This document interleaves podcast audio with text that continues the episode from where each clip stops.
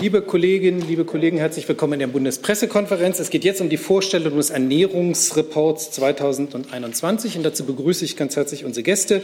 Die Bundesministerin für Ernährung und Landwirtschaft Julia Klöckner, herzlich willkommen an Sie und daneben hat Platz genommen Professor Manfred Göllner, er ist Geschäftsführer der Forsa Gesellschaft für Sozialforschung und statistische Analysen. Auch an Sie ein herzliches Willkommen.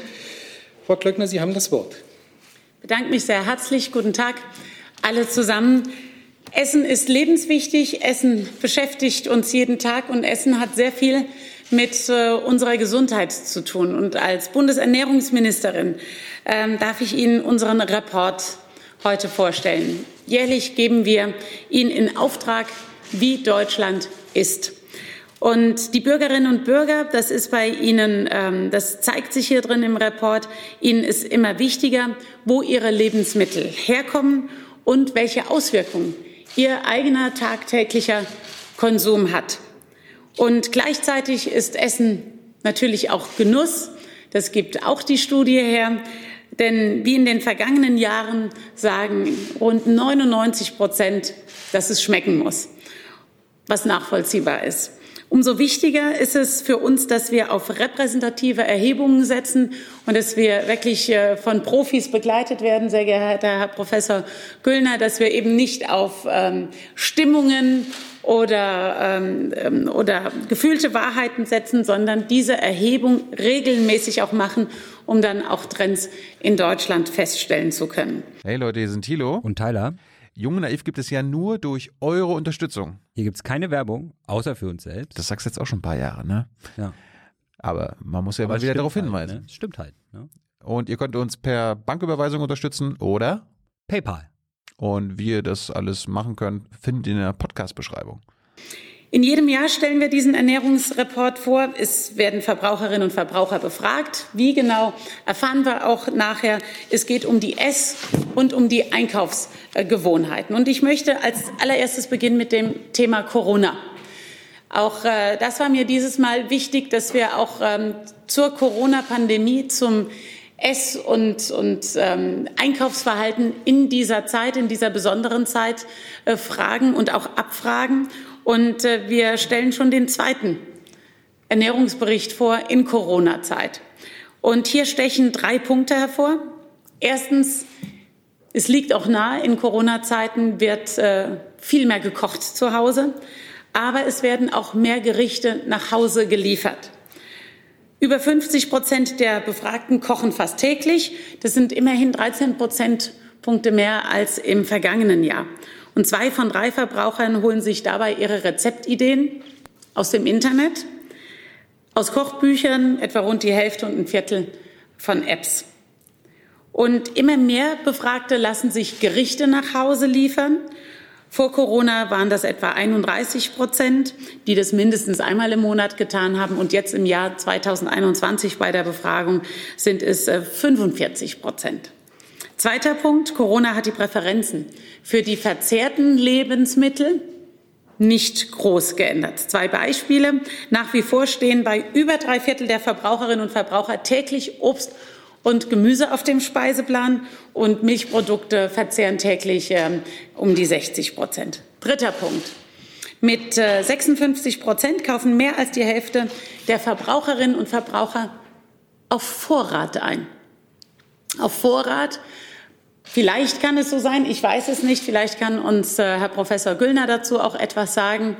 Aber auf Vorrat einzukaufen in Corona-Zeiten ist vielleicht auch dem geschuldet, ähm, welche Erfahrungen man gemacht hat, wenn zum Beispiel Grenzen ähm, ähm, kurzfristig geschlossen waren oder Lieferketten unterbrochen waren. Äh, Sie kennen das Stichwort Hamsterkäufe. Aber ich glaube, Herr Professor Güllner, richtig beurteilen kann man das dann, wenn man das über eine lange Zeit dann auch im Blick hat. Was mich sehr freut, ist Stichwort Lebensmittelsicherheit. 83 Prozent vertrauen in die Sicherheit unserer Lebensmittel in Deutschland. Und das ist ein Anstieg von neun Prozentpunkten gegenüber dem Vorjahr. Und auch erfreulich ist, dass unsere Aufklärungskampagne, aber auch die ganz konkreten Schritte und die Dialogforen greifen. Denn sie greifen von unserer Initiative zu gut für die Tonne. Im Übrigen vergeben wir äh, dazu auch die Bundespreise, wie Sie wissen. äh, in dieser Woche. Und ähm, ich will das auch niederlegen oder dokumentieren mit den Befragungen, die wir auch oder mit den Fragestellungen, die wir in die Befragung gegeben haben. Stichwort Mindesthaltbarkeitsdatum. Das wird den Verbraucherinnen und Verbrauchern immer wichtiger. Und gleichzeitig aber überprüfen fast 90 Prozent der Verbraucher abgelaufene Produkte. Denn das Mindesthaltbarkeitsdatum ist nicht das Verfallsdatum und dass man eben noch mal äh, riecht, schmeckt und schaut, ob noch etwas genießbar ist, das ist gut. Also über 90 oder fast 90 Prozent sind es. Ähm, Im Jahre 2016 waren das noch 67 Prozent. Zu weiteren Ergebnissen will sie ein bisschen äh, kursorisch nennen. Ernährung soll gesund sein, das habe ich erwähnt. Das ist über 90 Prozent der Verbraucherinnen und Verbrauchern wichtig. Ähm, auch auf den Zusatz von Zucker in verarbeiteten Lebensmitteln und Fertigprodukten wird geachtet. Ähm, es befürworten eine große äh, Zahl befürwortet, dass in Fertigprodukten weniger Zucker zugesetzt wird. Und genau damit setzen wir auch an mit meiner Innovations- und Reduktionsstrategie. Wir evaluieren auch die Reduktion von Salz, Zucker und Fetten. Und ähm, hier geht es bei uns auch um die Gesamtheit, die Kalorien in Fertiglebensmitteln zu reduzieren und das auch wissenschaftlich überprüfen zu lassen. Und damit eng verzahnt ist, wie Sie wissen, auch der Nutri-Score, also die Kennzeichnung vorne auf dem Etikett eines äh, Produktes schnell erkennbar, farblich erkennbar, auf einen Blick sichtbar. Ähm, und wir sehen auch, dass ähm, es ein guter Anreiz ist, im Übrigen für die Unternehmen, das auch zu nutzen. Ähm, das vielleicht als Hintergrundinfo, um dann zu unseren Ernährungsreports zu kommen. In Deutschland haben bereits 177 deutsche Unternehmen mit über 300 Marken sich auch registriert bei der Verwendung. Und das bestätigt auch unser Ernährungsreport, dass der Nutri-Score auch in die Fläche kommt und in der Fläche auch von den Verbraucherinnen und Verbrauchern ähm, wahrgenommen wird. Bei fast der Hälfte der Verbraucher hat der Nutri-Score die Kaufentscheidung schon einmal beeinflusst. Und das ist ähm, erfreulich, ähm, da wir das Kennzeichen erst zwei Monate vor der Befragung eingeführt haben. Dann Lebensmittel aus der Region sind gefragt. Das verwundert vielleicht nicht, aber man sieht da sicherlich ähm, auch einen Trend. 68 Prozent achten auf den Einkauf beim Regionalfenster. Die regionale Herkunft ist ein wichtiges, entscheidendes Kriterium. Und deshalb setze ich mich auch auf europäischer Ebene ein, wie Sie wissen, für eine bessere Herkunftskennzeichnung, die der Verbraucher auch schneller erkennen kann. Wo ist dem Verbraucher denn die Herkunft, die regionale Herkunft? Am wichtigsten bei welchen Lebensmitteln? Das ist bei Obst und Gemüse und bei Eiern ist es ihm am wichtigsten oder ist es den Verbrauchern am wichtigsten? Dann folgen Brot, Backware, Fleisch, Wurstware und dann Milchprodukte. Also, wir brauchen die Bauern um die Ecke, die Landwirtschaft bei uns um die Ecke. Und deshalb sind die politischen Rahmenbedingungen wichtig, dass auch regionale Landwirtschaft weiterhin Bestand hat, wettbewerbsfähig ist, äh, familiengeführt in Deutschland. Die gesellschaftlichen Erwartungen, dazu noch ähm, zwei, drei Sätze. Es gibt sehr hohe gesellschaftliche Erwartungen an unsere Landwirtschaft. Und das ist manchmal auch dieser Zielkonflikt. Auf der einen Seite wollen wir regionale Landwirtschaft erhalten, aber unsere Erwartungen just an die eigene Landwirtschaft steigen immer mehr. Aber unsere Landwirtschaft ist im europäischen, aber auch im internationalen Wettbewerb. Und das heißt, wenn wir regionale um die Ecke ähm, wirtschaftende, landwirtschaftliche Betriebe haben wollen, müssen wir auch immer das Augenmaß haben, dass Ökologie und Ökonomie äh, und die soziale Frage in Balance sind. Und ähm, über die Hälfte der Befragten möchten, dass die Landwirtschaft umweltschonend produziert, dass sie Emissionen reduziert und die Tiere artgerecht hält. Und da sind wir auch auf dem richtigen Weg. Diesen Weg haben wir eingeschlagen mit Innovationsprogrammen, dass wir hochmoderne Maschinen fördern, die just diese Umweltschonung, Klimaschonung äh, fördern, also minus 20 Prozent, minus äh, 40 Prozent Pflanzenschutzmittel und Düngemitteleinsatz mit diesen geförderten Maschinen ist möglich und das hat eine hohe Umwelt- und Klimaschutzauswirkung. Oder zum Beispiel auch unser Stallumbauprogramm, 300 Millionen Euro jetzt direkt, damit Ställe umgebaut werden, tiergerechter, dem Tierwohl entsprechend. Oder auch die neue Ausrichtung der gemeinsamen Agrarpolitik Europas. Aber ich sage auch, die Landwirte müssen von ihrer Arbeit leben können. Und dass das eben zusammenpasst, das müssen wir auch erklären und erläutern.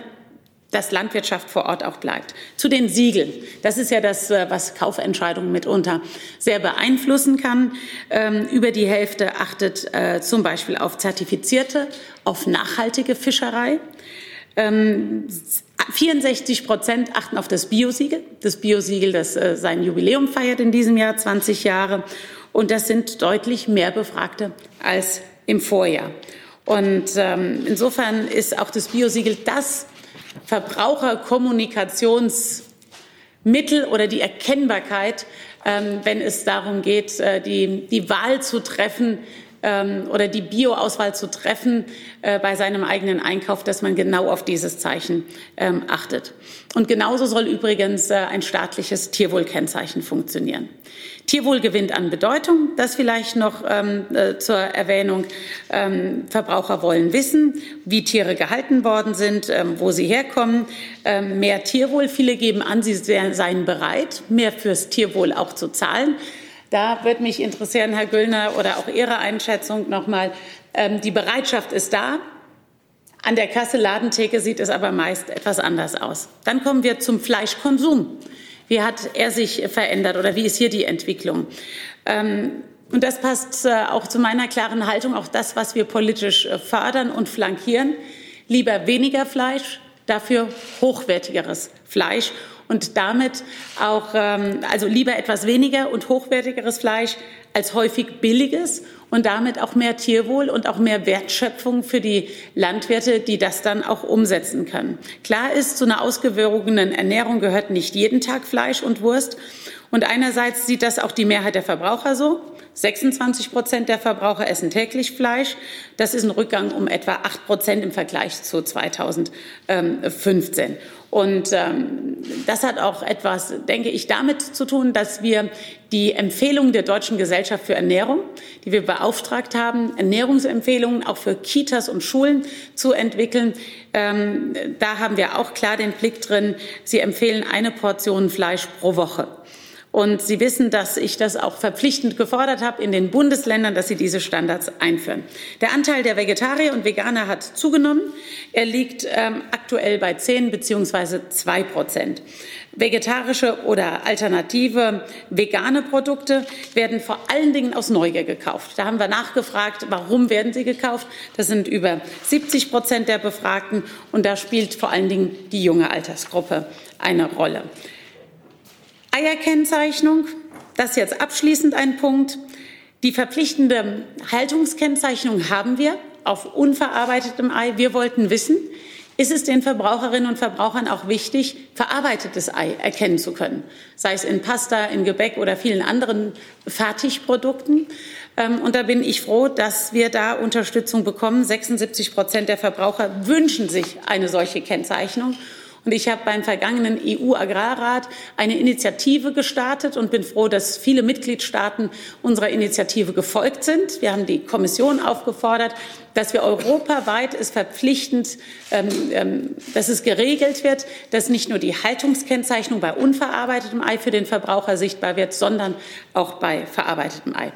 Und damit schließe ich.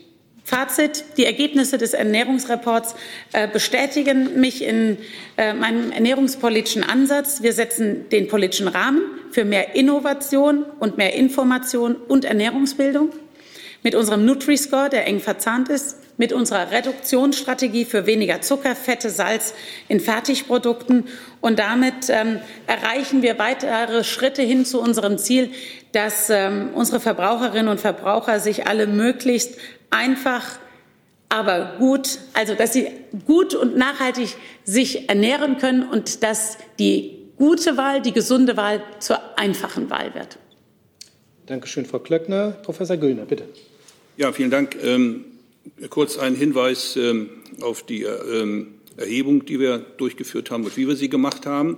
Ähm, wenn ja sonst Nachfragen kommen, wir haben die äh, Erhebung ja jetzt zum sechsten Mal gemacht. Wir haben sie bisher immer mithilfe von äh, Telefoninterviews gemacht äh, und haben sie auch dieses Jahr wieder per Telefon gemacht. Nicht, weil wir es immer gemacht haben, sondern weil die telefonische Erhebung, obwohl viele eigentlich daran rummäkeln, auch in der eigenen Zunft, äh, noch das äh, beste Verfahren für viele Fragestellungen ist. Und ich äh, kann darauf hinweisen, dass äh, bei den Abweichungen von Vorwahlumfragen zur, zum Wahlergebnis ein Institut, ich muss uns hier nicht selbst nennen, sondern die Forschungsgruppe Wahlen, die nur Telefonumfragen macht, immer das beste Ergebnis hat und nicht die, die meinen, sie könnten mit, Online-Umfragen etwas anderes machen. Wir können natürlich auch Online-Umfragen machen, das haben wir in der Corona-Bundstudie letztes Jahr, wo wir 30.000 Leute mit über 200 Fragen befragt haben. Wenn ich solche komplexen Fragestellungen haben, dann fragen wir auch online. Aber hier, wie im Wahlbereich, ist die Telefonumfrage immer noch eigentlich am besten geeignet, deswegen auch hier die Erhebung so. Und ähm, ähm, die Frage war, für uns auch hat äh, Corona, das war im letzten Jahr ja schon eine Fragestellung, äh, Änderung herbeigeführt. Äh, Frau Ministerin hat ja schon kurz darauf hingewiesen, dass zum Beispiel ähm, in der Corona-Zeit mehr gekocht wird. Über die Hälfte kochen jetzt mehr. Das ist eine deutliche Zunahme. Wobei interessant ist, dass Westdeutsche immer noch mehr als Ostdeutsche kochen, Frauen immer noch mehr als Männer. Hier scheint dort die Arbeitsteilung äh, noch äh, zu Ungunsten der Frauen zu laufen und die Älteren kochen selbst mehr äh, als die Jüngeren. Ähm, dass man auch sich Gericht in Hause bringen lässt, ist auch eine Folge von Corona. Wichtig ist, dass sich der Anteil derer, die gerne kochen, nicht geändert hat. Das sind immer rund, immer rund drei Viertel, die gerne kochen. Wobei interessant ist, Sie haben ja schon darauf hingewiesen, woher man Kochrezepte holt. Mhm. Von den Fernsehsendungen tun das die wenigsten. Also hier auch wieder eine Überschätzung der Fernsehanstalten, die glauben, sie könnten den Menschen alles hier äh, nahebringen. Ähm, beim Geschmack ist es schon richtig, äh, wie immer, ähm, äh, äh, was, was, was, was wichtig ist. Der Geschmack ist wichtig, die Gesundheit ist wichtig beim, beim Essen, dass es schnell zubereitet wird. Das sagen immer noch 50 Prozent, aber das geht tendenziell etwas zurück. Bei den Präferenzen für die ähm, verzehrten Lebensmittel hat sich auch durch Corona nichts geändert. Obst und Gemüse, Frau Klöckner hat schon darauf hingewiesen, immer der gleiche Anteil in den letzten Jahren. Milchprodukte auch etwa der gleiche Anteil, so drei Viertel verzehren Obst und Gemüse täglich, zwei Drittel Milchprodukte. Der Fleischkonsum, der täglich ist zurückgegangen von 34 äh, Prozent noch 2015 in den letzten sechs Jahren jetzt auf 26 äh, Prozent. Was wir beobachten müssen, ist, dass in der Corona-Krise der Anteil von der, der, derer, die Süßigkeiten äh, täglich verzehren, etwas angestiegen ist von 24 auf 27 Prozent. Das kann auch, muss man sehen, ob das noch im statistischen Fehlerbereich liegt. Das müssen wir dann beobachten, ob das eine Tendenz ist, die auch wieder abnimmt vielleicht. Ähm, bei der Auswahl der Lebensmittel ist in der Tat neben dem Geschmack die regionale Herkunft ein ganz wichtiger Punkt. Das sagen 82 Prozent auch, dass es Produkte sind, die der Saison entsprechend, die man kauft. Auch das ist, glaube ich, ein äh, interessanter ähm, Hinweis.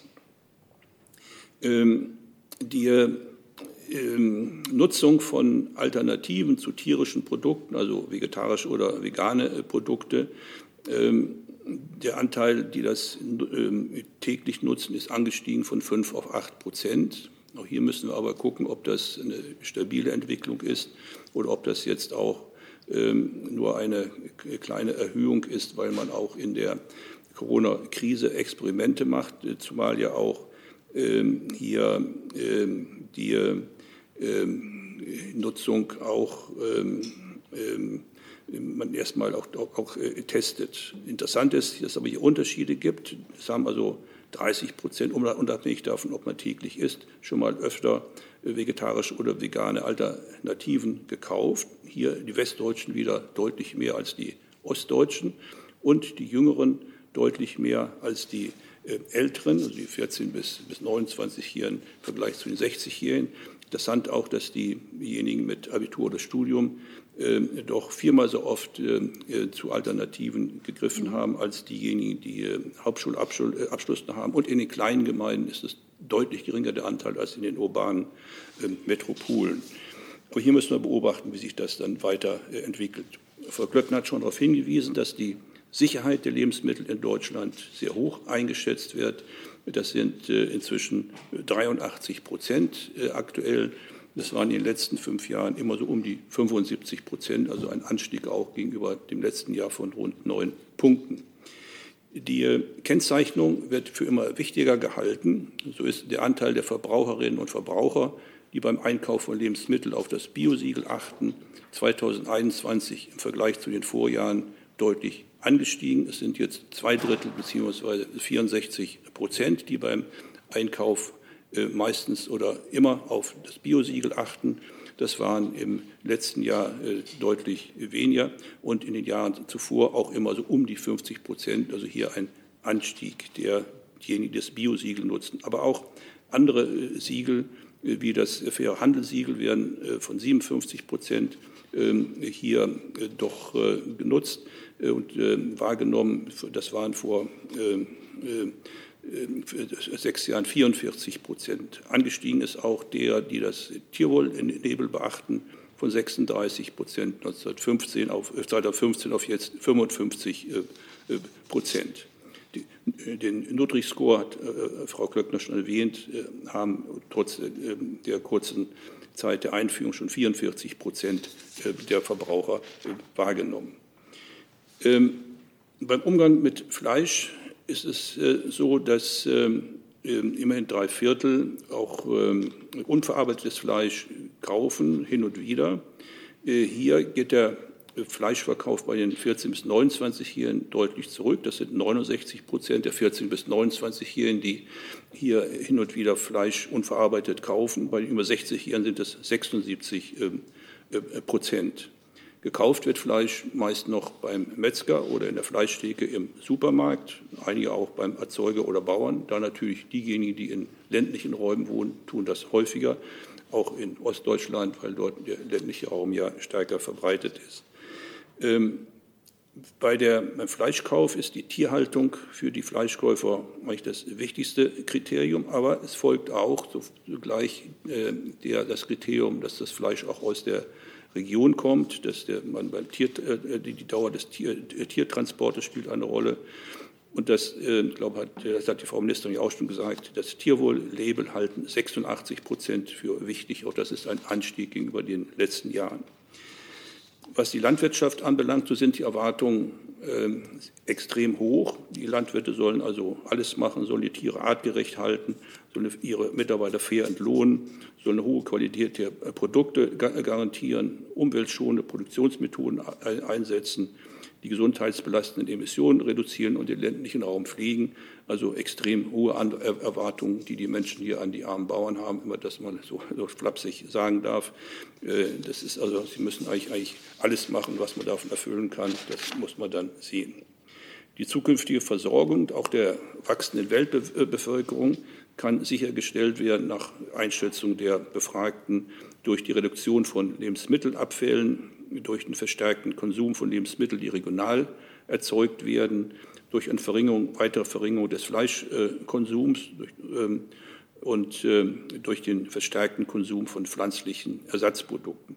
Hier sind die Anteile in der Corona-Krise etwas größer geworden, sodass mein Eindruck ist, dass in der Corona-Krise eine Entwicklung noch mal verstetigt oder auch verstärkt worden ist, die wir aber auch in den letzten Jahren schon gesehen haben, nämlich dass äh, ähm, alles, äh, was mit ökologischen und nachhaltigen Maßnahmen zusammenhängt, eine hohe Akzeptanz hat. Ähm, hier müssen allerdings auch noch darauf hinweisen, dass äh, wir immer eine gewisse Kluft haben zwischen dem Bewusstsein, alter Marx würde sagen, dem, im Bewusstseinsüberbau und im Verhaltensunterbau.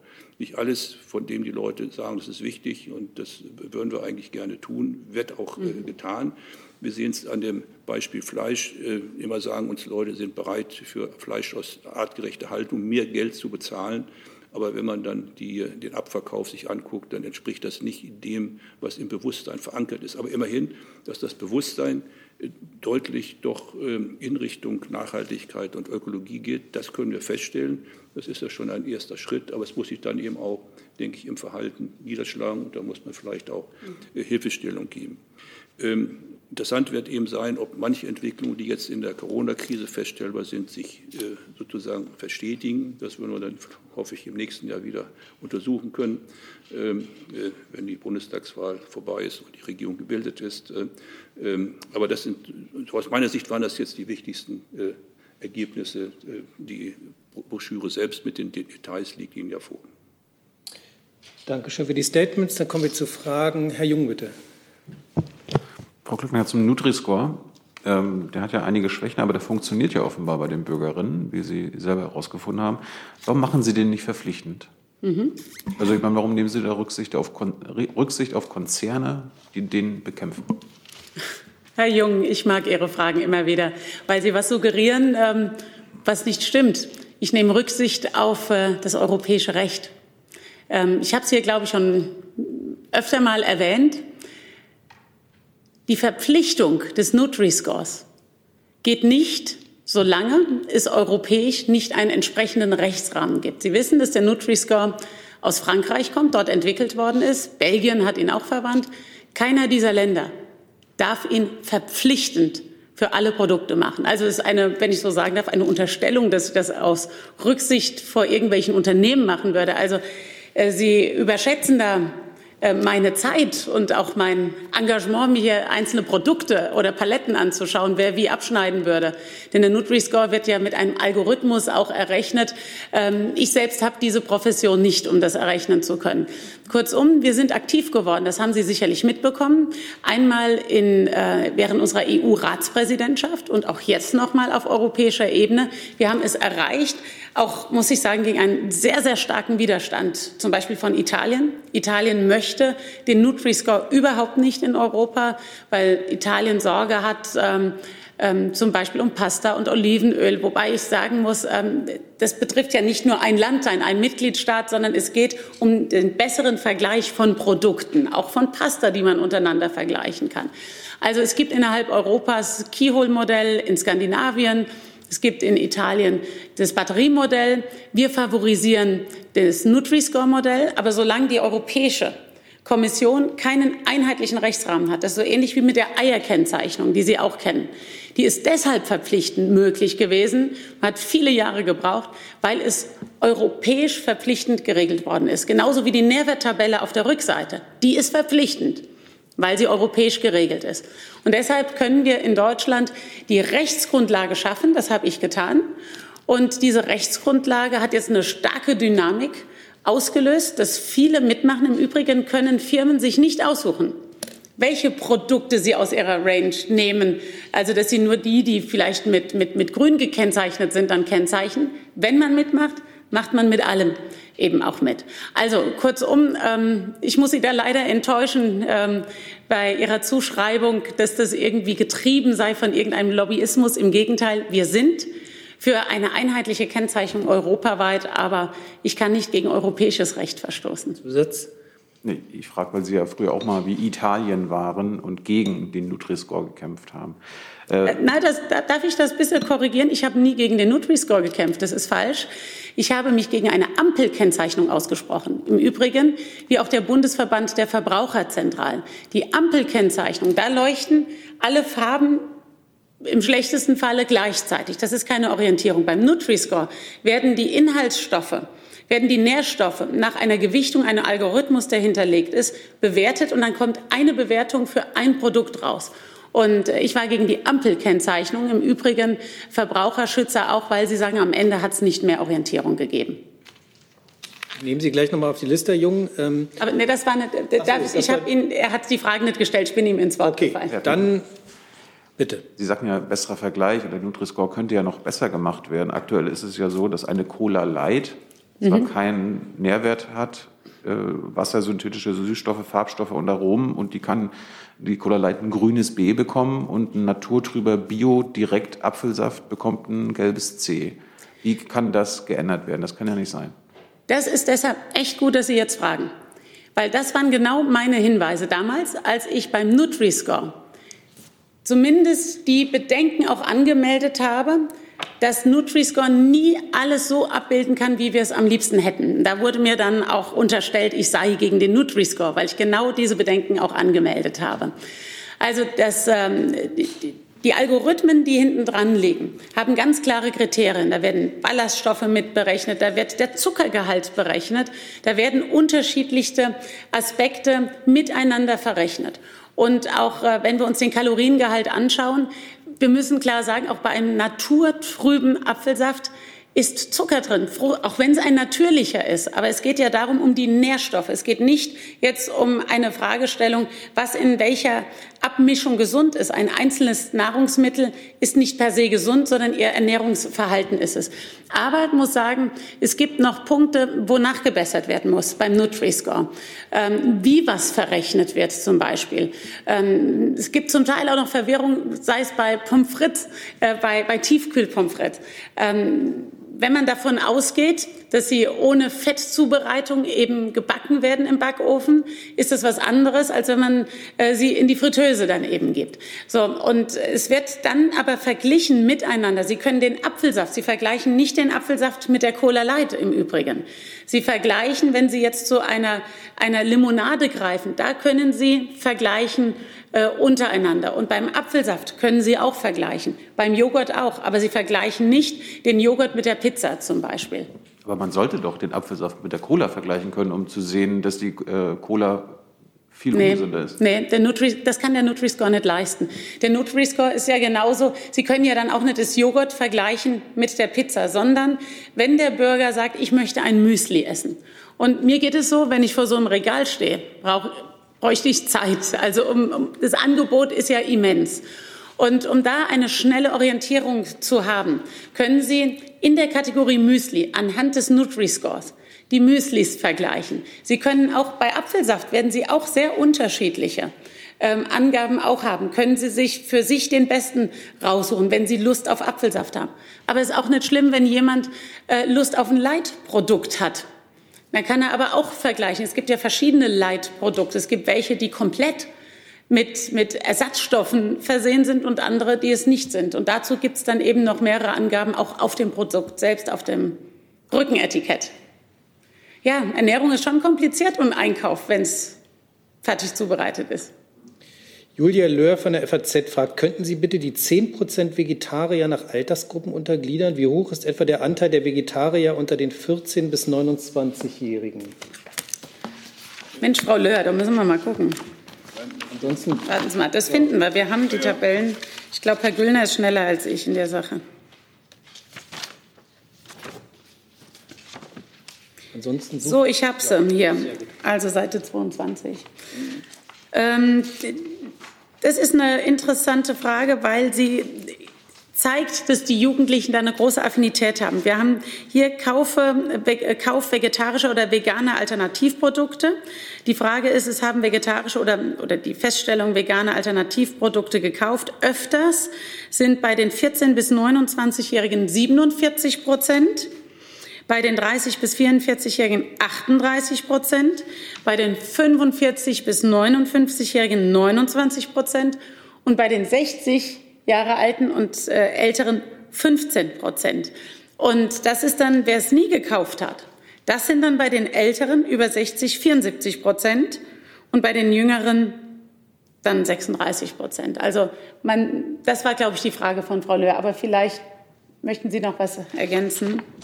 Nee, das ist die eine. Das andere ist, äh, wer sich. Schon, äh, ja, das eine ist die, äh, dass die äh, Neugier eben das, das Hauptmotiv ist. Äh, dann folgen die, die Tierschutzgründe und dann mhm. Äh, der, der Geschmack. Ja. Und beim Anteil derer, die jetzt schon eigentlich sich vegan oder vegetarisch äh, ernähren. Da ist die Differenz in Altersgruppen nicht allzu so groß. Es ist etwas vorhanden. Es sind 18 Prozent insgesamt der 14- bis 29-Jährigen und 11 Prozent über 60-Jährigen. Also ist die. Mhm. Äh, mhm. Bei, aber bei der anderen Frage, die Sie äh, schon die, die Daten äh, mhm. erwähnt haben, äh, ob man öfter ähm, ähm, die Produkte kauft, da äh, liegen die Jungen deutlich vorne. Mhm. Das würde dann auch heißen, dass dann der Anteil im Verlauf des Lebenszyklus steigt. Ja, und Sie geben aber an, das wäre jetzt meine Frage, ähm, das kann ich jetzt eben noch nicht sagen und nicht in der Langfristwirkung, denn unter den 14- bis 29-Jährigen ist aber der Anteil auch am höchsten die Neugier, warum sie die alternativen Produkte kaufen. Also wenn Neugier gestillt ist, ist die Frage, kaufen Sie es dann weiter, wenn es schmeckt oder Sie es unterlegen quasi aus Tierschutzgründen oder eben nicht. Das muss man dann sehen bei den weiteren Befragungen.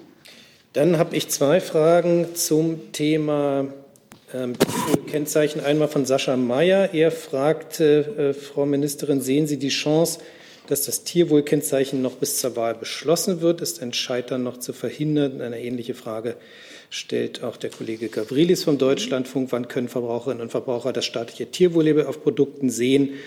Ähm, und als Zusatzfrage, wer blockiert im Moment? Mhm. Dankeschön. Also wann ist es zu sehen? Wenn es nach mir ginge, sofort. Ähm, wir sind da vorbereitet. Ähm, wir haben als Bundesregierung, ich habe meine Hausaufgaben gemacht. Kabinett hat das Tierwohlkennzeichen beschlossen. Das Ganze liegt im Parlament und im Parlament ähm, ist es so, im Übrigen auch die Frage, dass es verpflichtend sein soll. Da sind wir wieder bei der Europarechtsfrage. Im Übrigen, auch das geht nicht, solange nicht europarechtlich der Rahmen da ist. Deshalb haben wir auch ein, zusätzlich ein europäisches Tierwohlkennzeichen auf den Weg gebracht und erstmalig äh, die Mehrheit der Mitgliedstaaten hinter uns. Das ist erstmalig, das ist gut, da verändert sich was.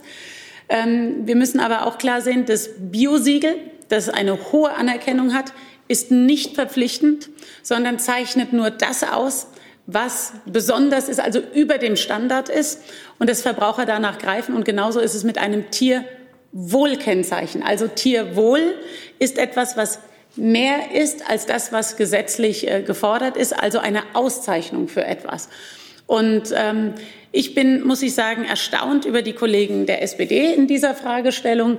Ähm, auch das Baugesetzbuch wird gerade blockiert von, der, von den SPD-Kollegen, ähm, um Tierställe größer zu bauen, umzubauen, brauchen die Landwirte die Änderung des Baugesetzbuches, dass sie nämlich einen Bestandsschutz haben. Und solange sie das nicht haben, werden Landwirte, selbst wenn sie mehr Platz für ihre Tiere schaffen wollen, auch Außenluftkontakt und anderes, werden sie ihre Stelle eben nicht umbauen. Und äh, damit ist es dann eine politische Auf Auseinandersetzung auf dem Rücken äh, ähm, von Tieren oder äh, eines Tierwohls, das wir schneller umgesetzt haben könnten. Ähm, und insofern ähm, sage ich, es ist schön, dass sich alle Fraktionen bekennen zur Borchert-Kommission, zum Papier. Ich habe ja die Borchert-Kommission eingesetzt für die Zukunft der Nutztierhaltung. Das heißt, ähm, wie sie sich verändert. Wir bauen die Tierhaltung in Deutschland um, mit Förderungen auch. Und in dieser Borchert-Kommission ist ein klares Bekenntnis zum Tierwohlkennzeichen. Ähm, alle Fraktionen oder zumindest regierungstragende Fraktionen und auch weitere haben sich zu den Ergebnissen der Borchert-Kommission bekannt. Aber wie gesagt, ähm, das wird, ist eine Frage des Parlaments. Ich selbst bin nicht Mitglied des Parlaments. Dankeschön. Nächste Frage, Herr Jung. Nochmal. Na. Ich wollte zum Thema Zuckersteuer kommen. Das ist ja jetzt nicht äh, ein EU-Problem. Irland hat die auch zum Beispiel eingeführt. Ähm, und Sie meinten ja, den Verbrauchern und Verbraucherinnen ist es wichtig, dass das Essen gesund ist, haben Sie ja vorhin nochmal gesagt. Wie lange wollen Sie noch probieren, auf gesundheitsschädliche Praktiken wie übermäßigen Zuckerzusatz durch Freiwilligkeit der Industrie diese einzuschränken? Oder sind Sie jetzt wie beim Nutri-Score haben Sie auch langsam Ihre Meinung geändert und sind jetzt auch für eine Zucker. Herr Jung, Sie haben eine schöne Fragetechnik. Sie unterstellen immer was, als hätte ich meine Meinung bei Nutri-Score geändert. Ich habe die nicht geändert, sondern wir müssen wissenschaftlich und valide und nicht nach Gefühl und Stimmung vorgehen. Das schreibt uns natürlich auch bei der Notifizierung die EU vor. Im Übrigen ist Notifizierung nicht irgendwas nach, nach einer Stimmung, sondern da haben wir unterschiedliche Aufgaben. Ich muss da mein Handwerk dann auch machen und nicht gestoppt werden vor Gericht. Insofern glaube ich, ist es schon ganz wichtig, das bei Nutri-Score noch mal ähm, klarzustellen. Ähm, ich habe eingeführt in dieser Legislaturperiode etwas Umfassenderes als das, was in England. Sie meinen England? Nein, ähm, Irland. Ja, aber England hat, hat einen anderen Ansatz gehabt, weil das vergangene Mal bezogen Sie sich auf England. Aber wir, wir hatten jetzt über die Europäische Union gesprochen. Großbritannien gehört nicht mehr dazu. Ja. In Irland schon. Habe ich kognitiv alles verstanden. Ähm, wir haben in dieser Legislaturperiode eine Strategie eingeführt, die wirkt. Und das ist eine umfassendere Strategie, als sich ausschließlich auf Zucker zu konzentrieren. Dort, wo Zucker reduziert wird, wird meist sehr, sehr viel an Fett oder anderen Stabilisatoren eingefügt. Und wir wollen aber eine Gesamtverbesserung von Fertiglebensmitteln. Und deshalb haben wir die Reduktions- und Innovationsstrategie mit klar vereinbarten Zielen. Und diese evaluieren wir ein bis zweimal im Jahr. Und Sie haben die Evaluation mitbekommen. Es wirkt. Wir haben zum Beispiel bei den Getränken um die minus 15 Prozent. Wir haben starken Rückgang zum Glück bei Frühstückscerealien. Wir haben noch nicht so einen guten Rückgang, was zum Beispiel den Salzgehalt anbelangt, bei Fleisch- und Wurstwaren. Wir haben viel erreicht jetzt äh, bei, bei äh, Brot. Verboten habe ich den Zusatz von Süßungsmitteln, von nicht nur Zucker, sondern Süßungsmitteln in Baby- und, und Kindertees. Und da sind wir mit einem gesamtgesellschaftlichen Ansatz auf einem Weg, der zu einer gesünderen Ernährung umfassenderen führen kann, als lediglich eine Steuer auf eine Komponente, die dann ersetzt werden kann durch etwas anderem, was den Kaloriengehalt gar nicht senken würde. Also sind Sie weiterhin gegen eine Zuckersteuer und setzen weiterhin auf die Freiwilligkeit? Ich bin für einen Gesamtansatz, dass unsere Lebensmittel, die Fertiglebensmittel, gesamt besser werden und wir nicht von einem Extrem ins andere Extrem kommen, dann ein Fettproblem zum Beispiel hätten, was den Geschmack anbelangt. Und deshalb, und deshalb bin ich für den wissenschaftlich begleiteten Gesamtansatz, so wie ihn die Bundesregierung auch fährt und auch Erfolg damit hat. Sie könnten ja eine Zucker- und eine Fettsteuer einführen. Dann würde das eine das andere Problem bekämpfen. Herr Güllner, Sie hatten die Telefoninterviews. Sie können auch den Geschmack komplett verbieten. Ich nehme Sie wieder auf die Liste, Herr Jung. Ähm, ich habe noch mal eine Frage vom Kollegen Gavrilis. Gibt es Erkenntnisse, welche gesellschaftliche Gruppen vor allem Essen während der Pandemie per Lieferdienst bestellt haben? Ich muss mal gucken, ich kann das gar nicht. Zwei, äh, okay, dann, dann, äh, dann schauen Sie, ich habe eine Frage an Frau Klöckner äh, von Hagen-Strauß, Saarbrücker Zeitung. Frau Klöckner, eine grundsätzliche Frage. Wollen Sie nach der Bundestagswahl im Amt, Ihr Amt weiterführen? Eine grundsätzliche Frage, lieber Herr Strauß. Wir wollen die Bundestagswahl gewinnen. Und äh, daran arbeite ich. Und ähm, es wäre ziemlich unangemessen, dem Souverän, dem Bürger gegenüber ähm, etwas zu verteilen, ähm, was man noch nicht hat. Und insofern kämpfen wir daran und äh, damit und gemeinsam, dass wir wieder die Bundesregierung stellen. Dann schaue ich nochmal auf Herrn Güllner. Nochmal, ich habe es nicht Ich gucke nochmal, ob ich es auch mit, der, mit dem Bestellten, wenn Sie uns gerade einen Moment geben wer Lebensmittel bestellt hat. Es ging darum, in welchem Alter, gell? Ähm, welche gesellschaftlichen Gruppen, fragte der Kollege. Naja, ach, Gruppen. Gruppen. Gruppen, glaube ich, haben wir nicht. Wir haben das Alter. Aber glaube ich, das, das müssen finden, wir noch mal gucken. Hilft uns das vielleicht auch schon ein bisschen weiter. Das ist eine sehr umfangreiche Studie, aber Sie haben, wer es vorher findet, gerne. Ich gucke mal gerade mit rein, ob ich es selber finde.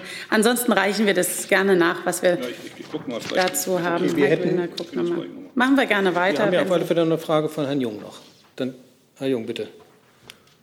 Herr Güllner, zu den Telefoninterviews, die Sie angesprochen haben, sind das Anrufe auf Festnetz gewesen oder auch äh, Mobilfunk? Weil die, Meisten, die meisten unter 35 haben ja mittlerweile kein Nein, schon Festnetz mehr. Ja, ja, Entschuldigung, das hat- das hatte ich äh, vorhin äh, vergessen zu Wenn Sie ins erwähnen. Mikro sprechen, ich höre das Bitte? nicht. Wenn Sie ins Mikro sprechen, ich höre Ja, nein, äh, schon, das hatte ich vorhin äh, vergessen zu erwähnen. Wir äh, fragen natürlich nicht nur Festnetz, sondern wir haben etwa einen Anteil von 40 Prozent, die äh, Mo Mobilfunkanschlüsse haben. Frau Klöckner, Sie sagten, dass unser Bauer um die Ecke auch im internationalen Wettbewerb steht. Warum eigentlich? Das muss er ja nicht. Tja, es sei denn, Sie wollen die WTO aufkündigen, die Verträge. Also, oder Sie wollen einem Supermarkt verbieten, dass er Angebote aus aller Welt anbietet. Also, das glaube ich, werden wir rechtlich nicht hinbekommen. Und äh, wir wollen ja auch keinen Konsumnationalismus, glaube ich. Also wir können auch nicht unsere Grenzen hochziehen. Da wäre ich äh, definitiv dagegen. Ähm, am Ende hängt es an uns Verbraucherinnen und Verbraucher. Es gibt einen Trend, äh, den wir jetzt so nicht abgefragt haben, aber den wir auch von Hofläden mitbekommen, gerade in der Corona-Zeit. Ein Trend dazu, stärker auf den Markt zu gehen und stärker auch direkt, wenn man einen Bauern um die Ecke hat, auch dort zu kaufen, sei es Eier und andere Produkte. Aber es ist nicht von der Hand zu weisen, dass die allermeisten Verbraucherinnen und Verbraucher ihre Lebensmittel, ihre Produkte im Supermarkt kaufen. So, und äh, da sind Sie natürlich, wenn Sie sich das Angebot anschauen, sind Sie in, einer, in einem globalen Wettbewerb mit dem, was angeboten wird. Es liegt an uns Verbrauchern, zu entscheiden, was wir kaufen. Deshalb ist das Thema Herkunftskennzeichnung sehr, sehr wichtig. Auf Obst, Gemüse, Fleisch muss es draufstehen. Ich persönlich finde es äh, schwer zu erkennen. Das muss ähm, ähm, besser werden. Da haben wir eine Initiative gemeinsam mit anderen Mitgliedstaaten auf europäischer Ebene. Aber ich will Ihnen mal ein Beispiel nennen. Ähm, es gibt äh, Länder in, in der EU, die während der Corona-Zeit aufgerufen haben. Ich glaube, es war ähm, in Polen. Polen kauft bei Polen. In Tschechien ist ein Gesetz gescheitert und ich halte es für richtig, dass es gescheitert ist, ähm, dass, die, dass eine Vorgabe hatte, äh, zu wie viel Quadratmetern in einem Supermarkt nur heimische Produkte angeboten werden dürften. Also insofern liegt es auch an uns Verbrauchern, wie wir einkaufen. Und ich kann nur dazu appellieren, saisonal und regional auch einzukaufen und dort, wo es Probleme für den Verbraucher gibt, das zu erkennen im Supermarkt. Ähm, da, da müssen wir äh, erkennbarer werden wo die Herkunft ist. Aber Dann hab, darf ich noch? Oder? Ein Zusatz. Ähm, Sie könnten ja auch auf WTO-Ebene dieses Problem angehen. Habe ich Sie da richtig verstanden, dass Sie das vielleicht tun werden und also es ist nett, was Sie mir alles zutrauen, dass ich die WTO-Regeln so regeln werde, dass es keinen Handel mehr auf dieser Welt gibt. Das wird es nicht geben, äh, denn am Ende geht es um Handel auch. Und ähm, es gibt aber ähm, auf der anderen Seite andere Fragestellungen. Das heißt, äh, die regelbasiert sein müssen.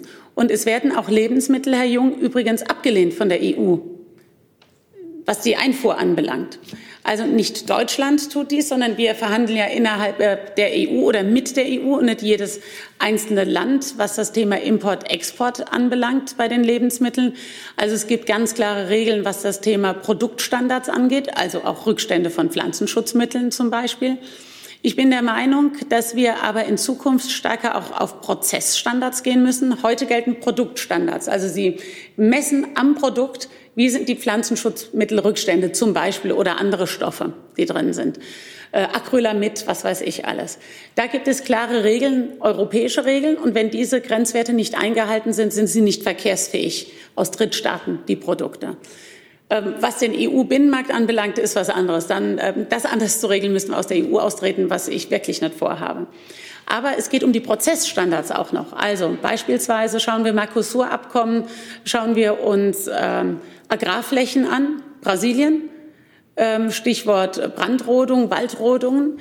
Ähm, auf diesen Ackerflächen ähm, werden Nahrungsmittel produziert, zu anderen Standards natürlich, aber vor allen Dingen äh, in einem Wettbewerb oder sagen wir so, in Bedingungen, die nicht dem entsprechen, was in dem Umweltkapitel des Mercosur-Abkommens steht.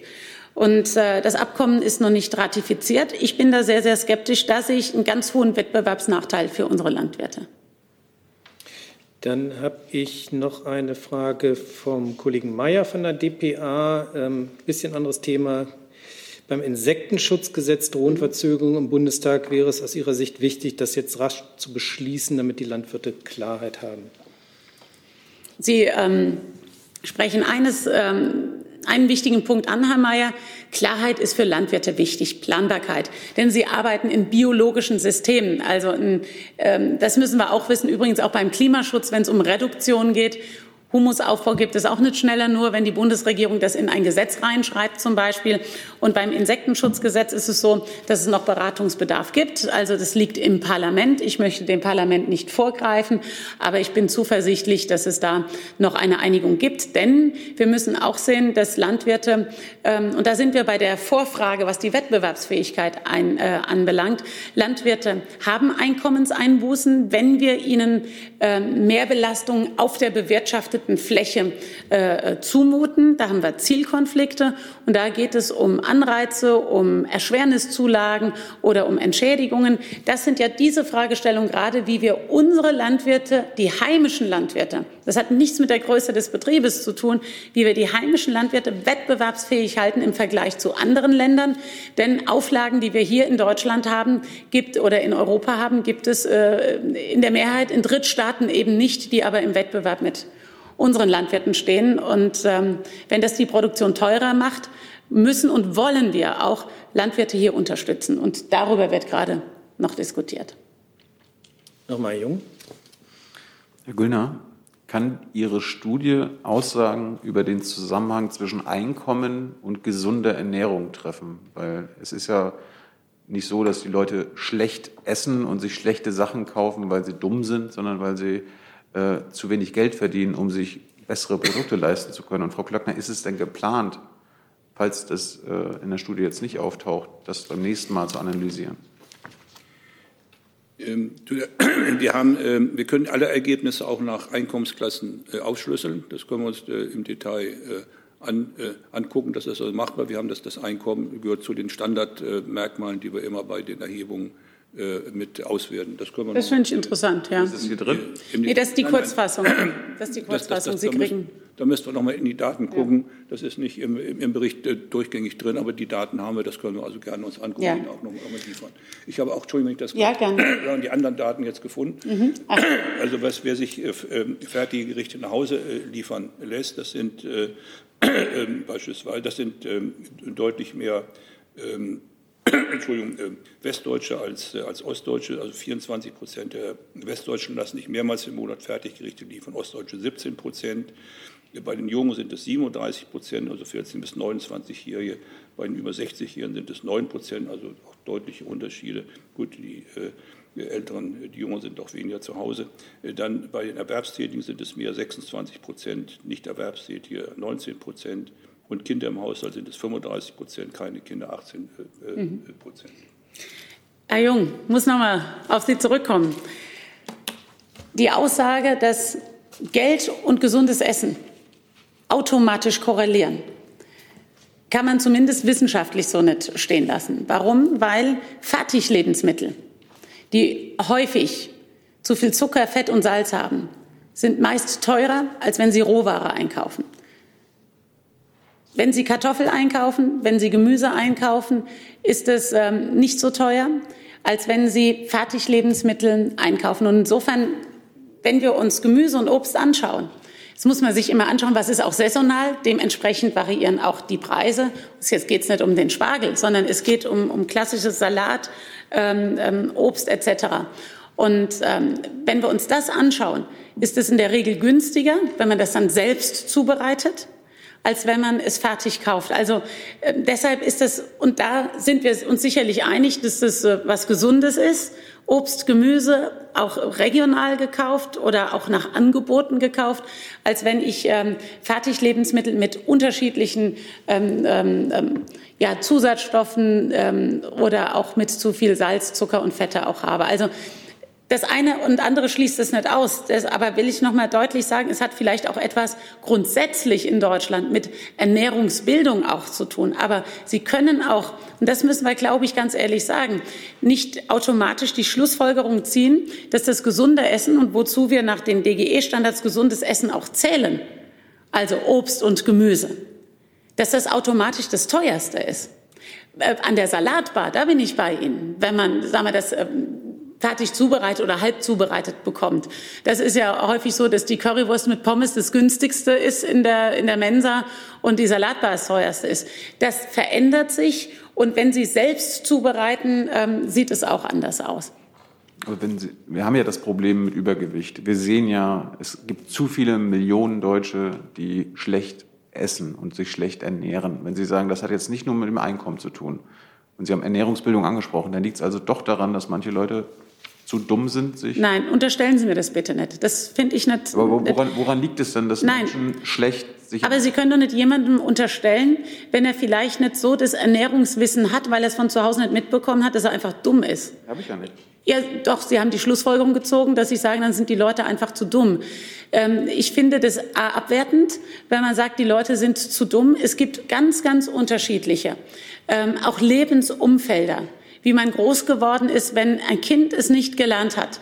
Zu Hause, äh, wie, wie, wie aus Rohware, wie eine Suppe zubereitet wird, wie, äh, wie was anderes zubereitet wird aus, aus Rohware, die man relativ günstig, Lebensmittel sind in Deutschland recht günstig, die man, die auch einen ähm, ermäßigten Mehrwertsteuersatz haben. Nochmal Obst und Gemüse zum Beispiel. Wer das nicht gelernt hat, der ist nicht automatisch stumm. Er hat vielleicht die Fertigkeiten nicht. Und das hat viele Faktoren, in welchem Milieu man vielleicht sich, das, das kann ich überhaupt gar nicht pauschal beurteilen. Aber Ihr pauschales Urteil vorhin, dass allein der Geldbeutel, wenn man wenig Geld hat, man sich nur schlecht ernähren kann.